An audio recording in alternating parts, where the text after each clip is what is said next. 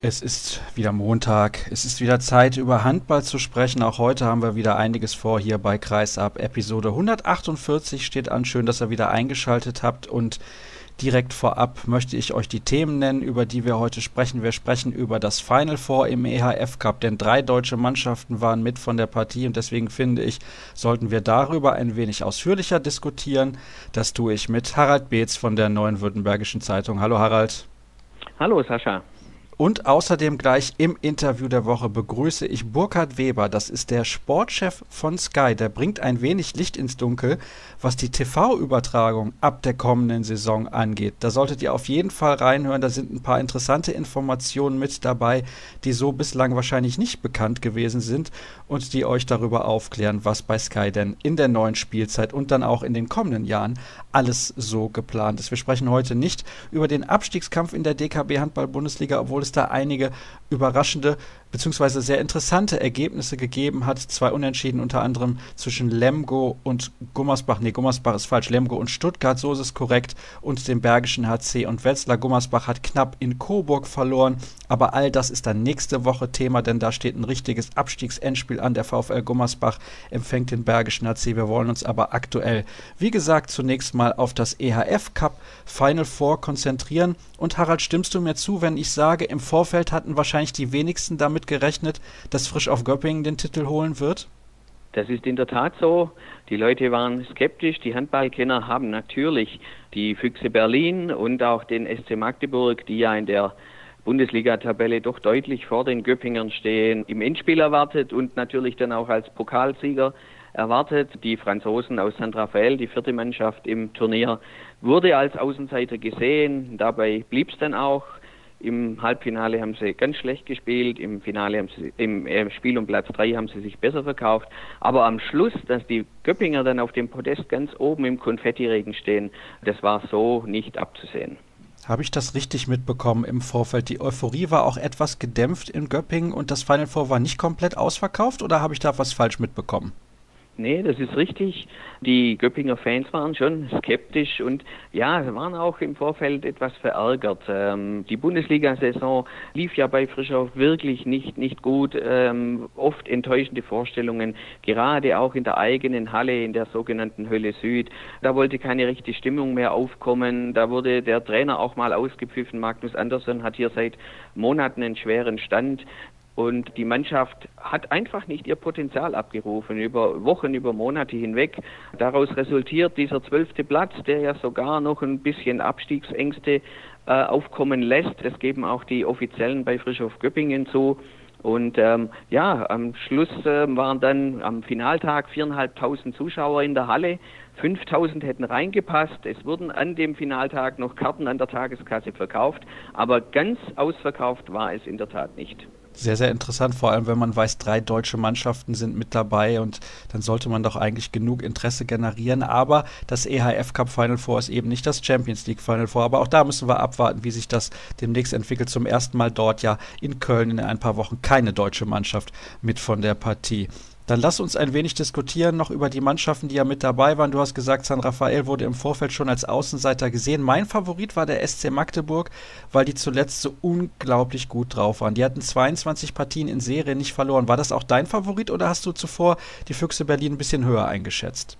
Ich habe die Füchse Berlin noch ein bisschen höher eingeschätzt.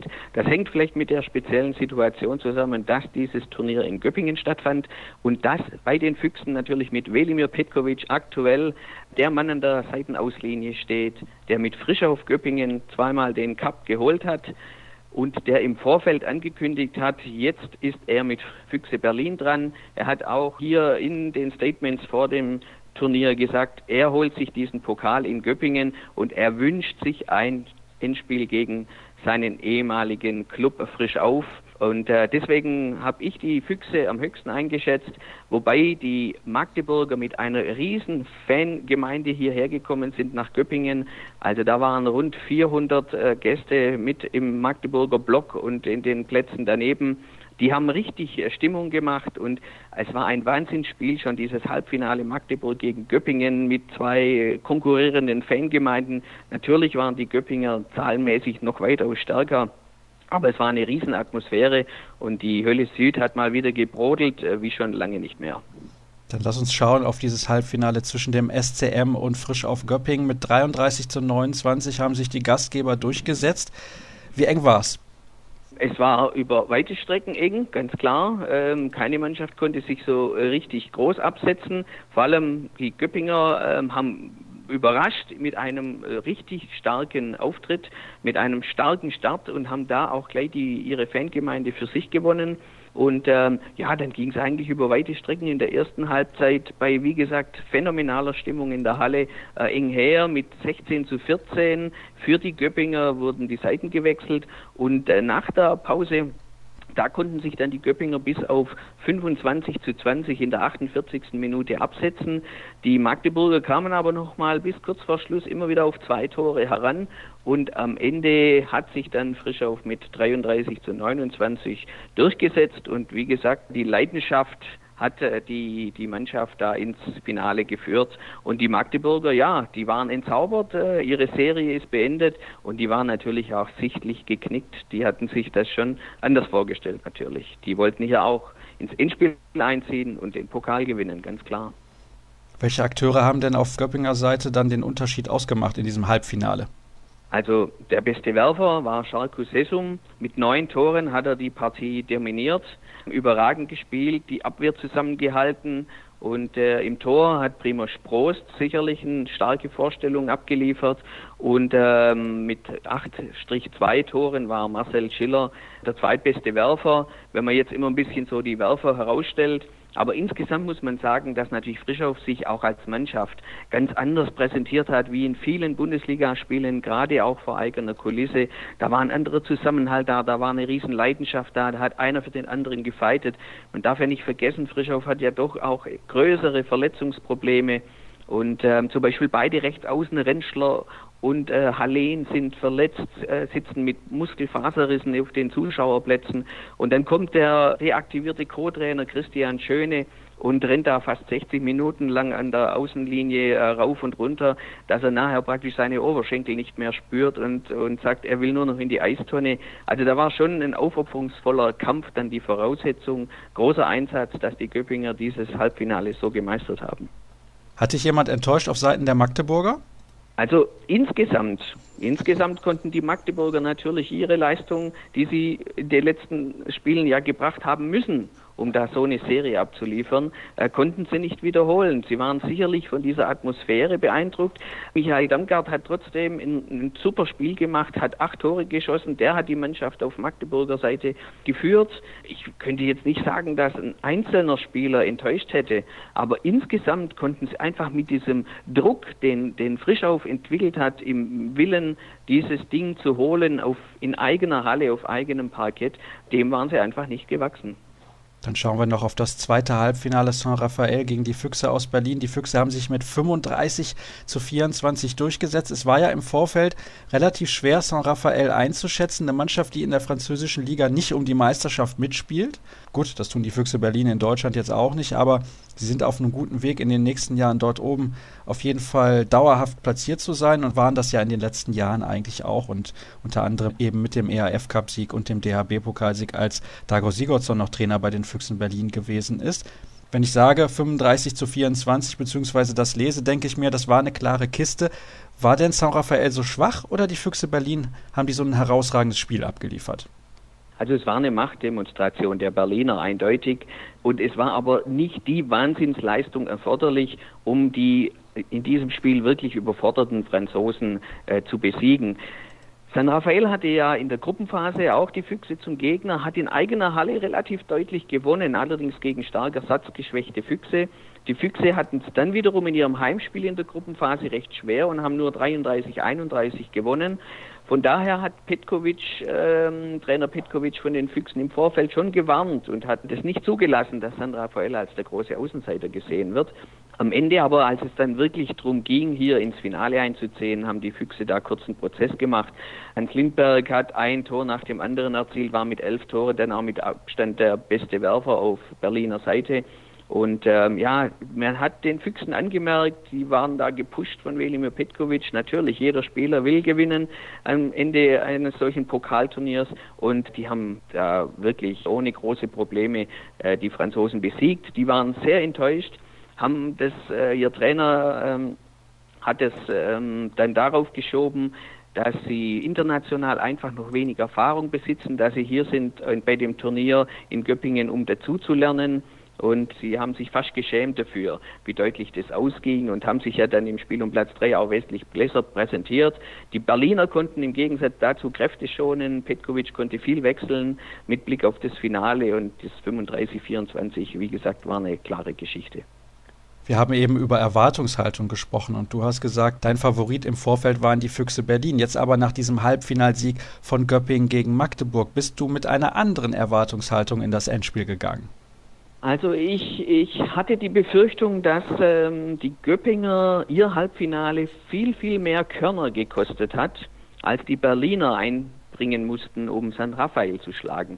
Insofern war man, durfte man zumindest gespannt sein, wie die Göppinger diesen Kräfteverschleiß, wie gesagt, bei dünner Personaldecke wegstecken, wenn man gleichzeitig gesehen hat, dass die Berliner doch mehr durchwechseln konnten, dass sie vielleicht sich ein bisschen, Petkovic hat es auch nach dem Spiel eingeräumt, ihre Leistungsträger schonen konnten und dann natürlich gute Voraussetzungen hatten, um auch wirklich ein, ein starkes Endspiel abzuliefern. Aber dann lief es doch ein bisschen anders. Willen und, und Publikum und ähm, andere Komponenten haben da vielleicht noch mit reingespielt.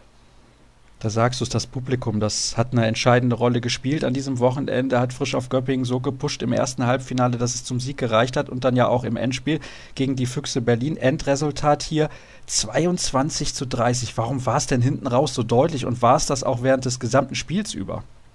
Nein, also im Gegensatz zum Vortag hatte Frischow diesmal ein bisschen Sand im Getriebe, kam nur langsam in Schwung in diesem Finale und den Füchsen war ganz klar anzumerken, wir sind die Frischeren und äh, wir wollen dieses Ding und äh, vor allem Velimir Petkovic will auch den Pokal gewinnen und Frischauf hat sich dann dementsprechend schwer getan, lag nach zehn Minuten gleich 2 zu 5 zurück und äh, Magnus Andersson hat seine Spieler da zur Auszeit gebeten. Berlin hat sehr offensiv gedeckt, ist eine Geschichte, die Frischauf ja nicht so allzu gut gefällt. Und ähm, erst dann kamen die Göppinger langsam in Schwung und mit ausschlaggebend war die Einwechslung von Routinier Lars Kaufmann, der reinkam, getroffen hat, insgesamt mit acht Treffern dann der beste Werfer des ganzen Finales war. Und ähm, der hat so, der hat den Ausschlag gegeben. Das war die Initialzündung, ähm, damit Frischauf die ganze Geschichte gedreht hat. Nach 20 Minuten gingen die Göppinger dann mit 8 zu 7 in Führung. Die Berliner nehmen die Auszeit und die Halle stand quasi das erste Mal Kopf. Und ähm, das war so ein Schlüsselmoment. Auf einmal hat ähm, die ganze Halle gespürt, Göppingen kommt, Göppingen will diesen Pokal verteidigen, will in eigener Halle das Ding nicht aus der Hand geben. Und von da an lief es dann immer besser. Die Göppinger sind dann mit 15 zu 13 Vorsprung in die Pause gegangen. Ja, und nach der Pause konnten sie gleich noch nachlegen auf 17 zu 13 und dann spielten sie sich in den Rausch. Also der Vorsprung wuchs, die Berliner Füchse sind quasi verzweifelt, sind an dieser Göppinger Abwehrwand abgeprallt. Und ähm, Velimir Petkovic stand mit versteinerter Miene an der Auslinie und die Göppinger haben ein Riesenspiel gemacht und sich zu Recht und so deutlich den Pokal geholt.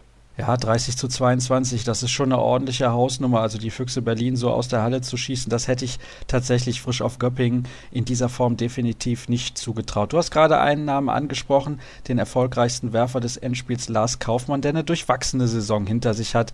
Und wenn ich das richtig im Kopf habe, dann läuft sein Vertrag zum Saisonende aus, oder?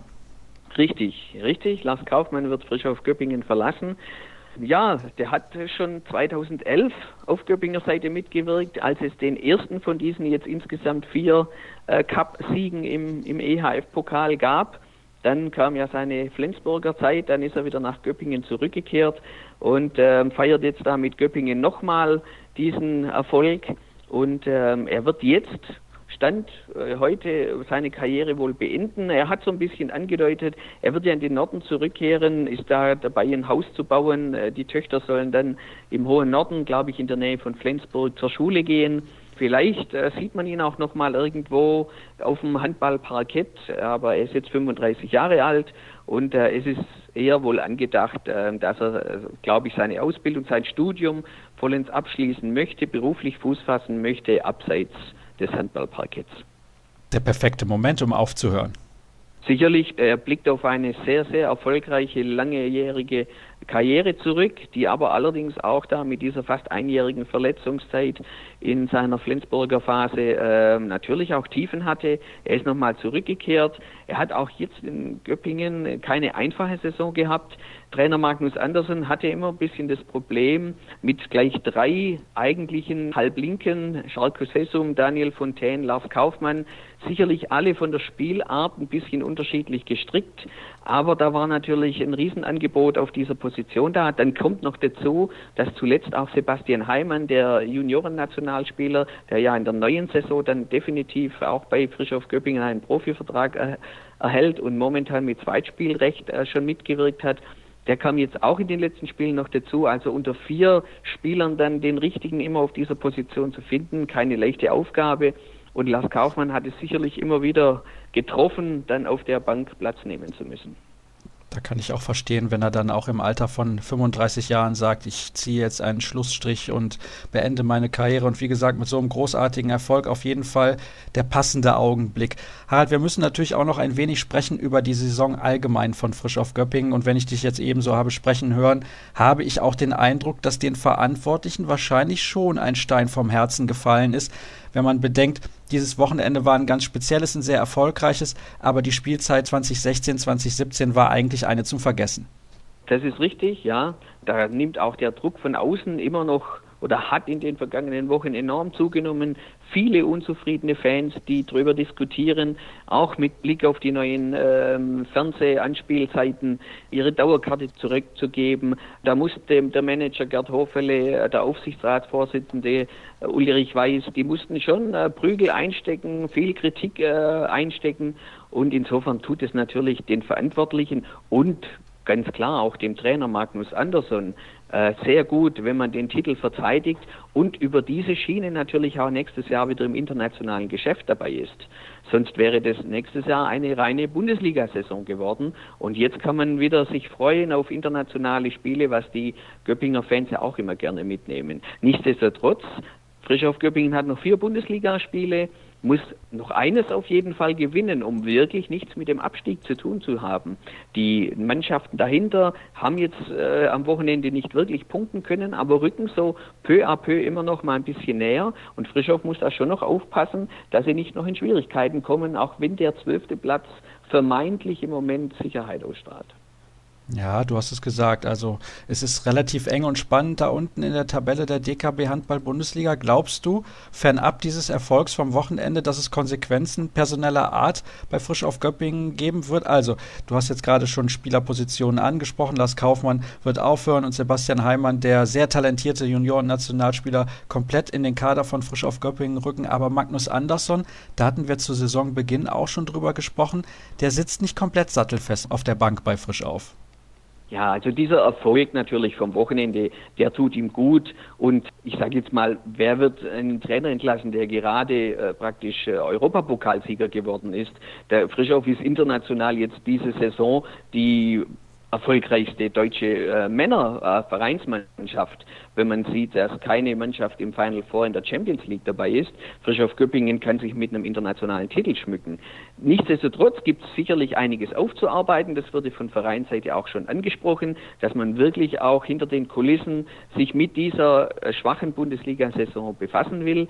Es stehen fest, dass zwei neue Kreisläufe kommen. Es kommt mit Dammgarten neuer Mittelspieler. Die Männer hat ähm, Anderson ausgesucht. Deshalb äh, kann ich mir schwer vorstellen, dass man im Schwabenland jetzt äh, den, den Trainer entlässt. Ganz klar, man wird äh, sehen, wie die Saison vollends zu Ende geht. Also wenn der Worst Case eintritt und, und Frischhoff noch wirklich äh, da in große Gefahr kommt, äh, dann kann noch viel passieren. Aber Frischhoff, wenn sie noch ein Spiel gewinnen, dann denke ich, äh, wird auch in der nächsten Saison Magnus Andersen auf der Bank sitzen. Kann es denn aber nur von diesem einen Erfolg abhängig gemacht werden, ob man mit dem Trainer weiterarbeitet oder nicht? Das überschattet mir irgendwie ein bisschen zu viel. Also ich möchte das jetzt nicht kleiner machen, als es ist, denn ein Europapokaltriumph ist eine fantastische Sache, aber in der Liga läuft man seinen Zielen deutlich hinterher. Ja, also Frisch auf Göppingen ist sicherlich, wenn man die, die Vergangenheit anguckt, äh, ein Verein, der dem Trainer lange Rückhalt gibt.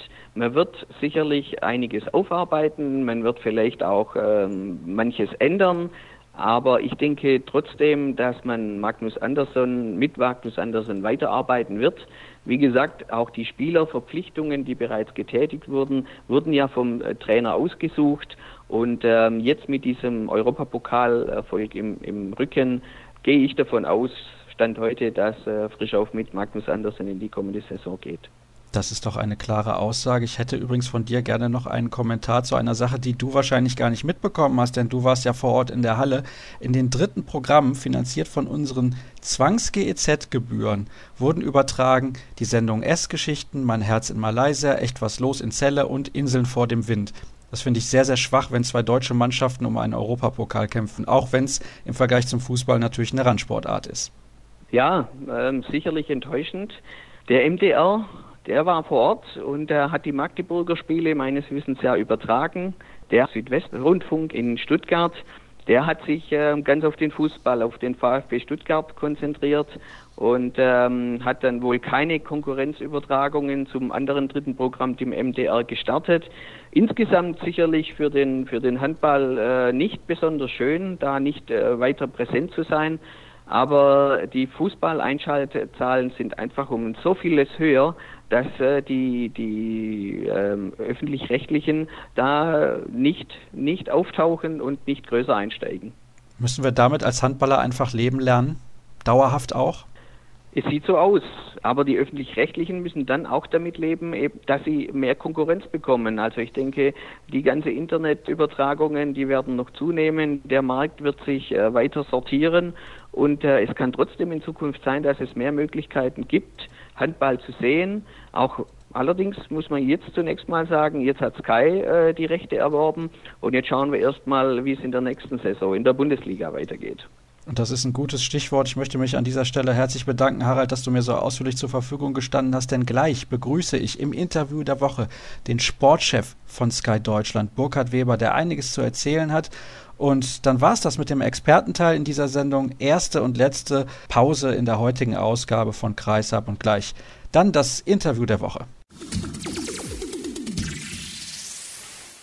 Zeit für das nächste Interview der Woche und nachdem die Kollegen der Welt zuletzt von einem Krisengipfel sprachen, wollen wir ein wenig Licht ins Dunkel bringen, was die geplanten TV-Übertragung der DKB Handball Bundesliga ab der kommenden Spielzeit auf Sky angeht. Aus diesem Grund begrüße ich in der Leitung niemand geringeren als den Sportchef persönlich, Burkhard Weber. Schönen guten Tag nach München. Guten Tag.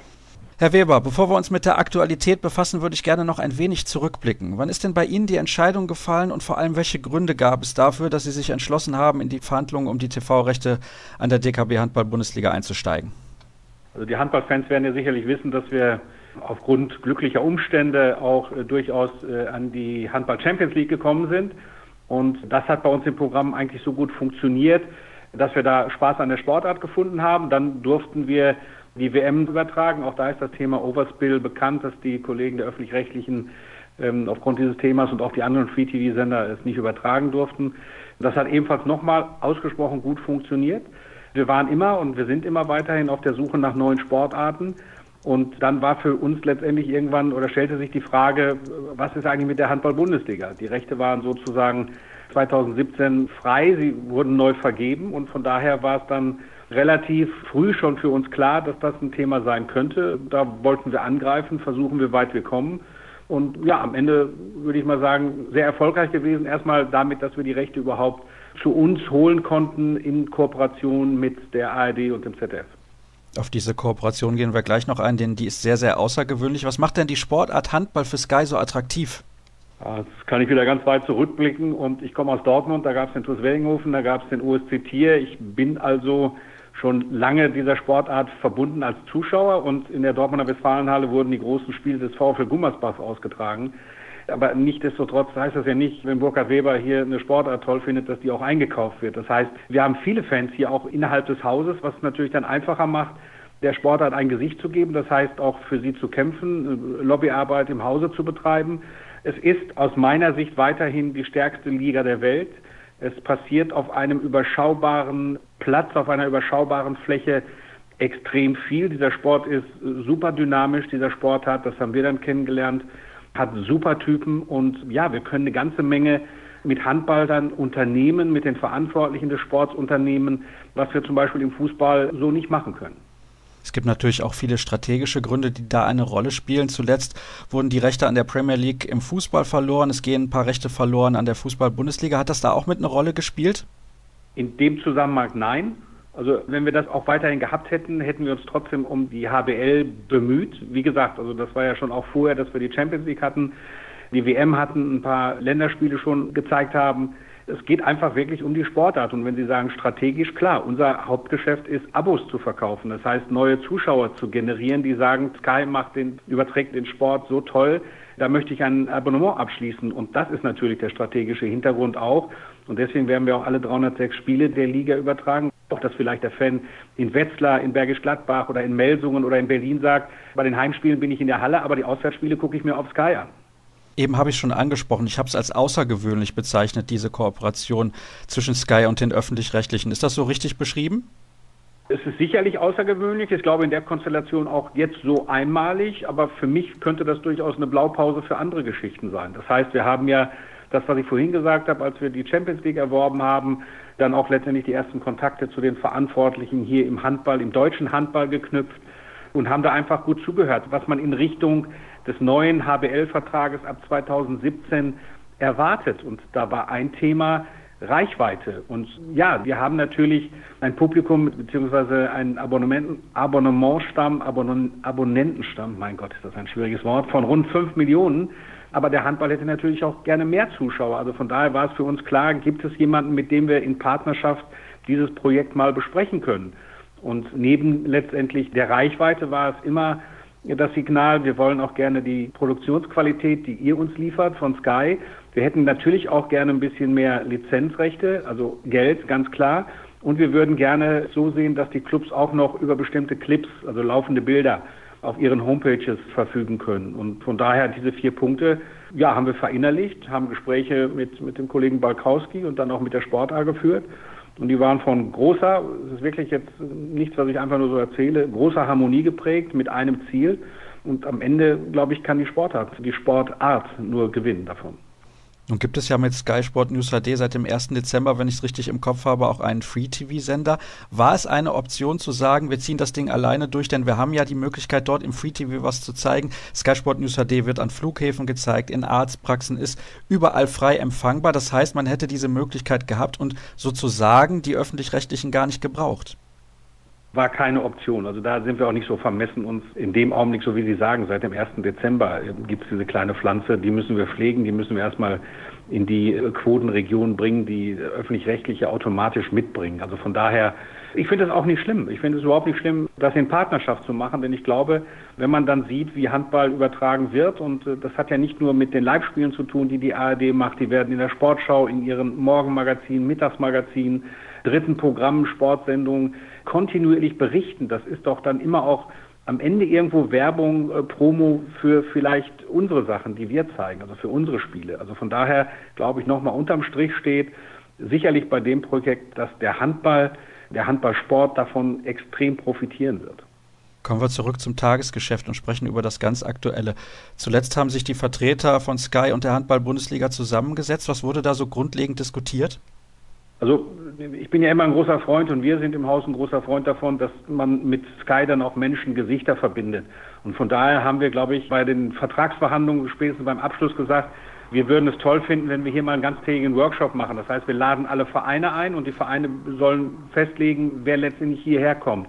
Und dann stellen wir in unserem Haus mal die ganzen verschiedenen Bereiche vor. Das heißt nicht nur Redaktion, nicht nur Produktion, sondern auch Marketing, äh, was ist mit, mit unserer Vermarktungsabteilung und, und was mit unserer Kommunikationsabteilung und, und, und. Also von daher gab es dann Slots, wo wir uns praktisch, wo Sky sich den Vereinen vorgestellt hat. Das war die einzige Überschrift und ich war von der ersten bis zur letzten Minute dabei. Das war ein, ein, ein, ein so ein harmonischer Tag und ich habe noch nie so einen harmonischen Krisengipfel gesehen. Also wie man auf so etwas kommen kann, verstehe ich bis heute nicht. Also wir waren auch sehr irritiert, als wir am Nachmittag dann rübergingen, weil wir haben auch noch eine Führung gemacht, hier unser Sky Sport News HD Studio anzuschauen, für den, der es wollte. Und, und, lesen dann online von einem Krisengipfel. Und wir haben uns alle nur in die Augen geguckt und gesagt, wir waren bei der falschen Veranstaltung. Also da scheint etwas verrutscht zu sein, mit welcher Intention auch immer. Sie müssen ja wissen, ich als Journalist muss da natürlich jetzt nachhaken, das ist ja ganz klar. klar. Warum waren Sie denn so überhaupt nicht einverstanden mit dieser Titulierung des Krisengipfels? Ja, weil es keinen gab, weil es gar keine Krise gab. Es gibt keine Krise. Also nochmal, dann war ich bei der völlig falschen Veranstaltung. Es gab nicht, es wurden, wir haben uns vorgestellt, dann hatten jeder Verein, der da war, die Verantwortlichen der HBL, alle hatten die Chance, uns Fragen zu stellen. Es wurden Fragen gestellt, die haben wir beantwortet. Und nochmal, es gab nicht, ein, nicht einen Punkt, wo wir jetzt auseinandergegangen sind und haben gesagt, oh, das müssen wir aber jetzt mal klären. Null, gar nichts. Es war alles mit, mit großer Harmonie. Und deswegen verstehe ich sowas nicht. Also ich habe mit Krise überhaupt kein Problem. Wenn es eine gibt, dann trägt man das aus, indem man miteinander spricht und ist hoffentlich lösungsorientiert, dass man irgendwann wieder einen gemeinsamen Weg gibt. Nur das gab es alles nicht. Dieses Wort ist aus meiner Sicht eine Erfindung. Ich weiß wirklich nicht, mit welcher Intention was das sollte. Ich möchte nichtsdestotrotz gerne nochmal auf einen Inhalt des Artikels eingehen und da wird ja Carsten Günther zitiert. Das ist ein Geschäftsführer der des SCDHFK Leipzig, ein relativ mittlerweile prominenter Verein in der DKB Handball Bundesliga, der sich gewünscht hat, dass zumindest auch alle Spiele im linearen TV übertragen werden können. Wie ist denn hier der Stand der Dinge? Ist das überhaupt realistisch? Ja, das ist realistisch und wird es geben. Oh, das sind ja sehr positive Neuigkeiten. Ja, also ich muss ganz ehrlich sagen, so wie meine Informationen waren, habe ich zumindest gehört, Sie können mich sehr gerne korrigieren, dass es hieß, dass nicht alle Spiele im linearen TV übertragen werden. Bei einigen Spielen würde es wahrscheinlich die Option geben, dass man das nur per Stream macht. Das können Sie also dann an der Stelle dementieren. Ich dementiere nichts, ich kann nur letztendlich erweitern. Das heißt, wir haben, und wir müssen ja immer sagen, wir haben jetzt Mai, also wir reden ja über eine, eine Saison, die im August beginnt. Und wir haben bestimmte Kategorien der Produktion sozusagen festgelegt. Das eine sind sogenannte äh, Top-Spiele, das andere sind die ganz normalen Spiele und das dritte sind Streaming-Spiele. Und das hat natürlich auch mit der entsprechenden Anzahl der, der Kameras zu tun. Und wir werden die Streaming-Spiele, die weiterhin so heißen werden und einen etwas geringeren Standard haben als ein Topspiel, das sehen Sie auch in der Fußball-Bundesliga, da hat ein Topspiel einen ganz anderen Produktionsaufwand als ein normales Spiel. Und wir werden diese Spiele, die für Streaming hergestellt werden, gedacht sind, aber auch im Linearen zeigen. Ja, das sind wirklich großartige Neuigkeiten, denn ich weiß, es gab in der Handballszene sehr, sehr viele Bedenken, was das angeht. Also hier nochmal die Aufklärung dann an dieser Stelle. Alle Spiele werden im linearen TV zu sehen sein. Ich finde, das sind großartige Neuigkeiten, die wir hier direkt bei Kreisab erfahren. Ja, ich muss natürlich dann auch da nochmal nachhaken. Wenn Sie sagen, es gibt da Unterschiede, können Sie noch mal ein bisschen genauer erläutern, wie man sich diese Unterschiede vorstellen muss als Zuschauer? Am besten ist es vielleicht am Beispiel vom Fußball äh, zu sehen. Also wenn Sie dann ein Topspiel haben von Bayern München gegen Borussia Dortmund, dann merken Sie schon an all dem, was drumherum passiert, dass Sie vielleicht eine Kamera mehr haben, die den, die Spieler abfängt in den Kabinengängen, dass Sie vielleicht vier Kameras mehr an der Seitenlinie haben, wo nochmal auf bestimmte Spieler ja länger Zeit die Kamera gehalten wird und und und. Und so ist es letztendlich auch mit der mit der HBL abgestimmt, dass wir Topspieler haben werden, die auch so benannt werden am Donnerstag und am Sonntag. Ich hoffe, es sind dann auch immer sportlich Topspiele, das wissen Sie ja vorher nie.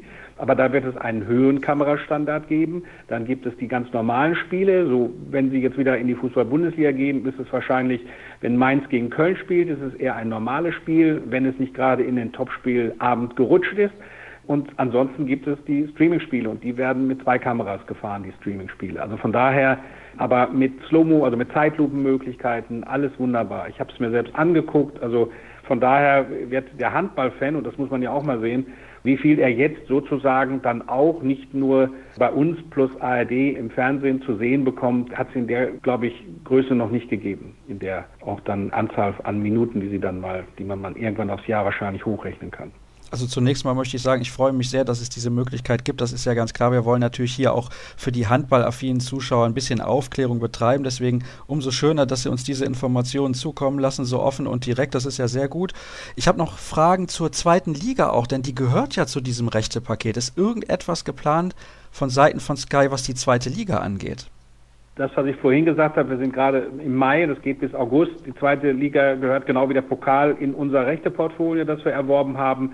Im Augenblick haben wir noch keine konkreteren Pläne. Das waren zum Beispiel auch so eine Frage, die in dem Meeting aufkam mit, mit den HBL-Vereinen, die haben wir genauso beantwortet. Also im Augenblick ist noch nichts geplant.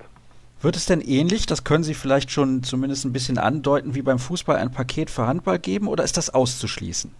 kann ich im Augenblick nichts zu sagen, bin ich wieder der falsche Ansprechpartner. Ich kann Ihnen nur Dinge sagen, die die Redaktion, die die Produktion betreffen.